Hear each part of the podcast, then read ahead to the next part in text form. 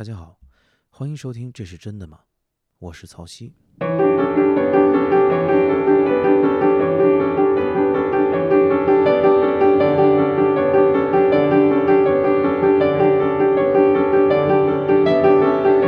于《Wisdom of Trauma》这部纪录片，沉寂了一段时间，在安心写新书的 Gabo Mate 又在网络上活跃起来。他是一名匈牙利裔的加拿大临床医生。退休之前，他一直在全球药物滥用最恶劣的街区工作。他研究创伤、成瘾以及社会更迭、系统和制度带来的个体痛苦。他探索多年的免疫疾病、癌症、ADHD 以及各类成瘾、情绪的问题。医生以及心理工作者影响巨大。我个人还认为，无论是从后资本主义式的药物滥用的街区，再到尽可能保持原始文明的热带雨林中的疗养院，他的工作一直坚持以一种社会的视角看待个人，并没有如很多在疗愈或者心灵修复领域工作的那样，将人与文化、社会、精神、身体以及历史分割开。从这点上来看，他反而在这个领域显得与其他人格格不入。他社会性的看待个体、家庭以及成瘾的问题，倒是让他一个深入丛林和街道的临床医生充满着马克思的精神。他最近在心理治疗网络的网站上发表了一篇新的文章，讲述的。是如他一样的治疗师和医生遇到的问题，他将它称之为 “helper syndrome”（ 助人者综合症）。我将这篇文章翻译了出来，并且在这期节目为你朗读，是因为我觉得在从事教育性戏剧的人群中，大多数人也经历过或正在经历着这种奇怪的病症。你需要极大的同理心。来面对孩子以及他们的家庭，有时你力不从心，并非来自于你经常会认为的是因为我的同理心不够了，而是当我们对别人释放了更多的仁慈、同情和宽容时，我们忘了我们自己也需要这些。我们没有意识到的是，当我们对别人施以如此多的同情和宽容时，我们对自己却是这么苛刻，想要解决解决不了的问题。想要理解自己也许理解不了的问题，想要帮助别人，却忘了自己。在文章中，他提到，帮助别人的人经常会问自己：“我自己做的足够了吗？还有没有更多我能做的？”而他的朋友，同时也是一位十分重要的创伤专家 Peter Levine，问了他一个更加深刻的问题：“我自己够吗？Am I enough？” 这个问题蕴藏着一种智慧，能够帮助我们理解：当你在帮助别人的时候，是什么样的你在帮助别人。也许助人者自助更加重要，也许不要期待别人去协助助人者更加重要。这当然不意味着助人者不应该去寻求帮助，但意识到自己需要帮助。往往是助人者意识不到的，这往往是 "I'm not enough" 的症结。希望这篇文章能够帮助到所有正在帮助别人的人。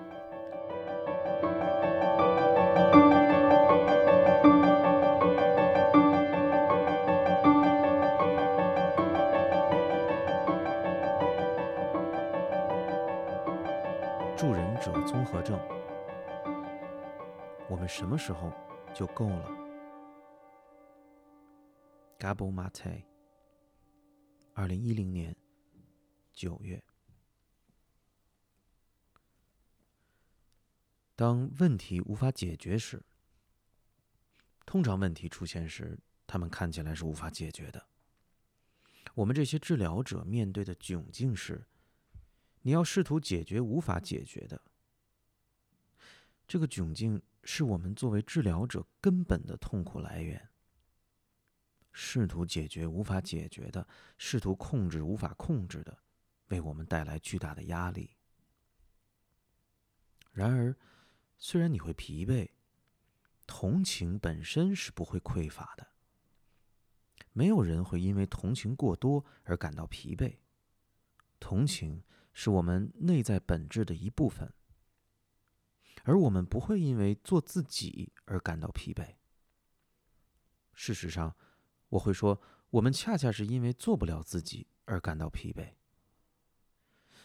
问题并不是我们为当事人提供了太多同情，而是对自己缺乏同情。谁说你必须要控制那些无法控制的东西呢？无法控制的定义，就是你没办法控制它呀。无法解决的问题，其本身定义就是它不能被解决。但，当你不能控制无法控制的东西时，你的感受是什么？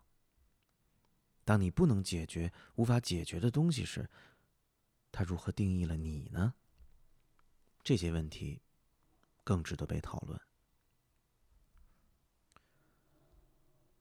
很多年前，我飞到秘鲁去带领一群医护专业人员进行心灵修复。来自全世界的精神病学家、治疗师、咨询师和内科医生参与到由来自秘鲁当地的萨满医师主持的古老仪式中。在过去几年。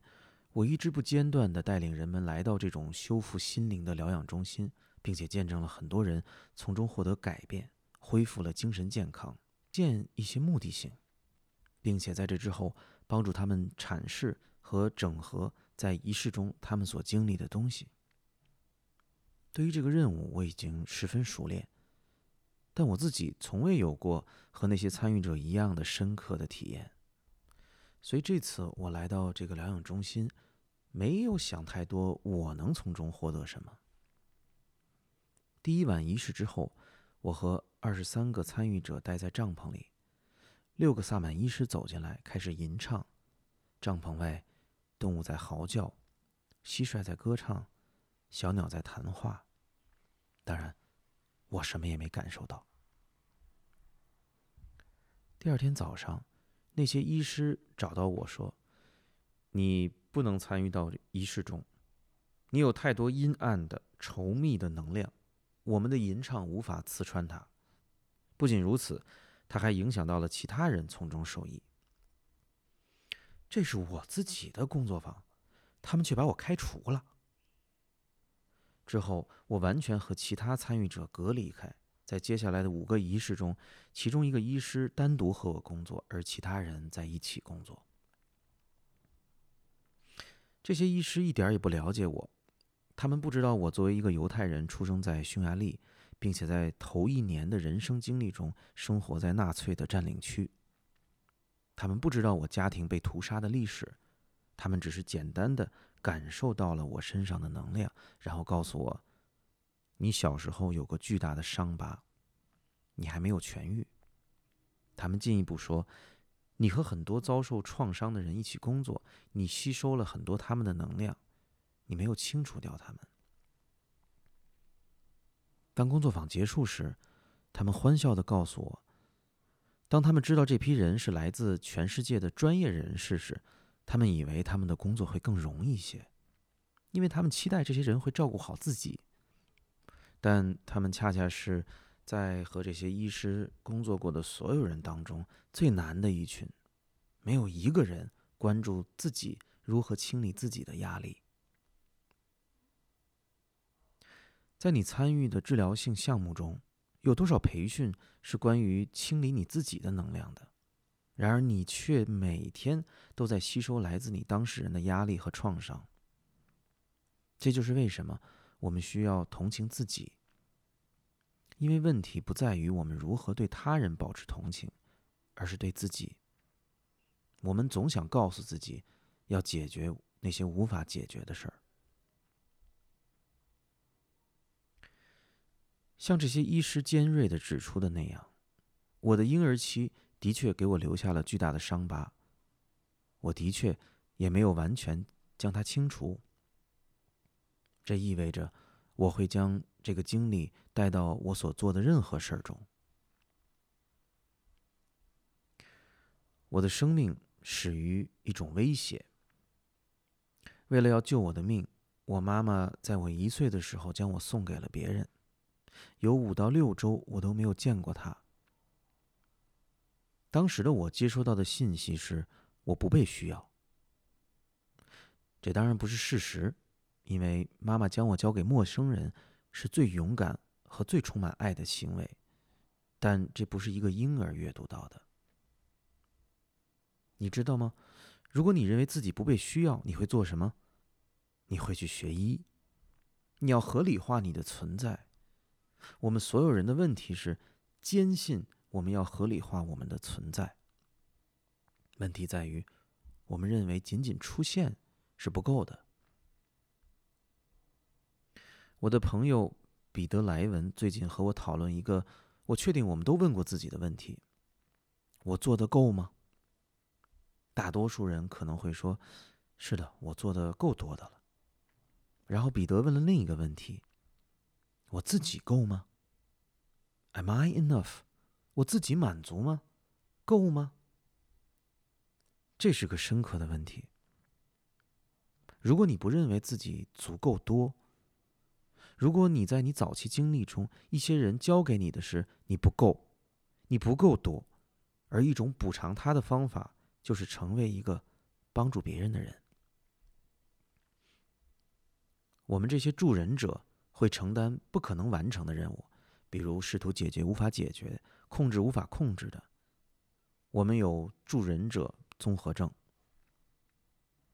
它当然不总是来自于糟糕的境遇，它有可能以更隐晦、社会期待的方式传递到我们身上。实际上，我们整个社会经济的系统很大程度上是依靠相信我们还不够来运行的。你需要聚集更多的特质和成功来证明我是足够的、满足的。我曾经有一次和我的一位老师吃饭，范德考克，他说 g a b o 您为什么总是要带着奥斯维辛到处走？换句话说，我不用一直用我的童年糟糕的经历来定义自己。我花了一段时间才意识到他的意思。我的头脑能明白，但我花了一段时间，他才通达到我的心。很长一段时间。我都带着他，带着这个早期的经历、定义的自我和对世界的理解生活，带着我不够的一种信仰，但我没有必要余生都拖拽着他。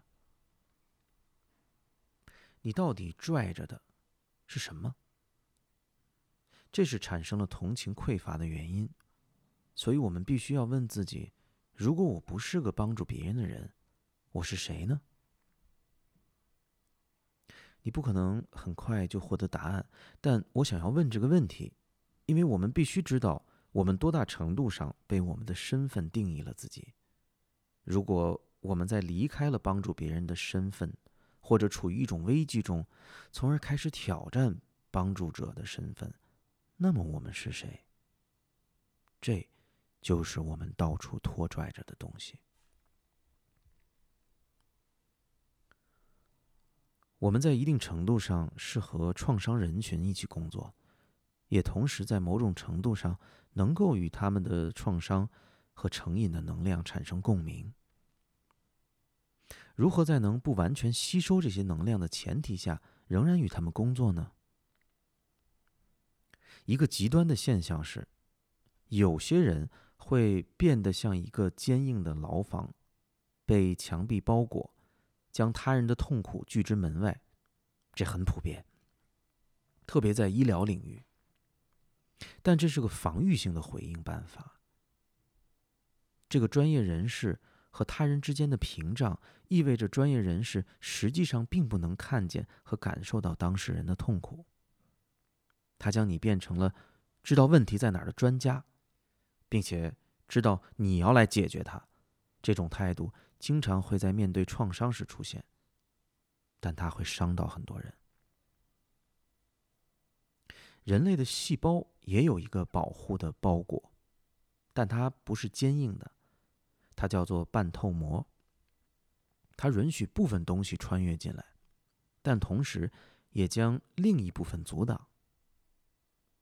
从情感角度上来讲，我们需要发展这个半透膜。我们需要感受当事人的痛苦，但不能让他驾驭我们。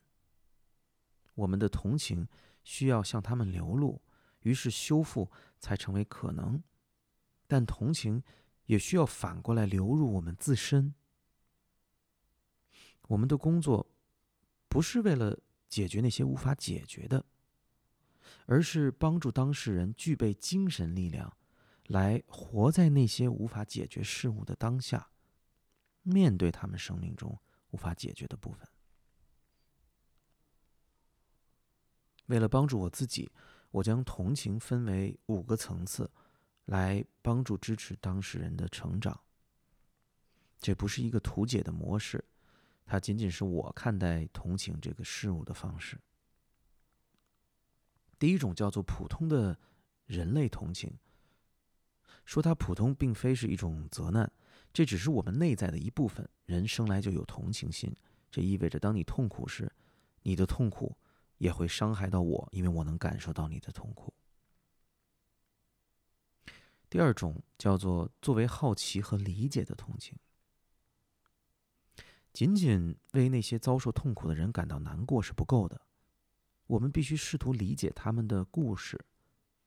新冠疫情给了我们一个机会，去看到这个生存的危机和社会灾难在人们内在召唤出了什么，然后我们需要努力在这上面工作，特别是在他们意味着什么上面工作，而我们是通过好奇和理解来做到这点的。第三个层次叫做作为一种认识的同情，这是说，当我与和我一起工作的人。在一起的时候，我们之间并没有什么差别。我需要认识到这点。这是我通过在温哥华下城的东街区工作中认识到的。这是全世界的一个毒品泛滥的中心。在那儿，我花了十二年与高创伤人群工作。他们往往在童年时遭受过虐待，现今无家可归。我和这些人不同的是，我出生在一个远比他们家庭正常的环境里。我属于中产阶级。我的工作为我提供了很多补偿，但并非是我妄自菲薄。要谈到我身上承受的痛苦，以及我如何通过外部活动来安慰自己，以及我撒谎和欺骗的习性来说，那我和我的当事人简直太像了。有了认识这个层次，能识别，决定我们看到身上的相似点。意味着我们只是两个人而已，两个经历了逆境的人，并没有谁比谁的逆境要高级。从一种程度上来说，我是在用我自学以及我的专业训练来帮助你。第四种同情的层次，我将它称之为作为真相的同情。大多数我们称之为失调或精神健康问题，都来自于人类依赖的补偿和适应性，于是他们会感受不到来自创伤的痛苦。所以人们展现出的多面，往往是并不是自己设计出的，而更多是为了防御的一种适应性。当你开始近距离观看他们的时候，他们的痛苦会慢慢的显现。我们的同情不应该加强这种防御。这就是为什么我把它叫做作为真相的同情。第五种，作为可能性的同情。这最后一种形式的同情对我来说也是最难的。在你看不见他人的痛苦或历史时，它会出现。你看到你面前的人的本质现实。要想做到这点，你需要一双十分清明的眼睛，如我描述的那样。我拖拽着范德赛克看见的我，一些我放不下的东西，同时是我看不见的东西。他能够看到我能够摆脱他的可能性，我把它叫做可能性的同情。为了清理自身，我们需要做很多，因为只要我们相信我们自己无法具备修复的能力，我就会将它投射到他人身上。我可以说，我相信这种可能性，但我还需要体验它，并且让它在我自身运转起来。这是一个持续性的工作。为他人提供同情，没有一次是不管用的。不管用的是承担那些不可能的事物。爱丽丝·米勒，一个伟大的心理治疗师，曾经问道：“为什么有些人经历了巨大的创伤，却能够充满生机的活下去，而另一些人就会被压垮？”他教授我们，那些挺过来的人，受惠于一个充满同情的见证的人在场。作为临床医生。我们不能改变他人的境遇，但我们，你，能够作为一个带有同理心的见证者。我们不能解决无法解决的，但我能够见证和确认一个人的经验，从而支持他找到每个人都有的修复的能力。这是我们自然的一部分。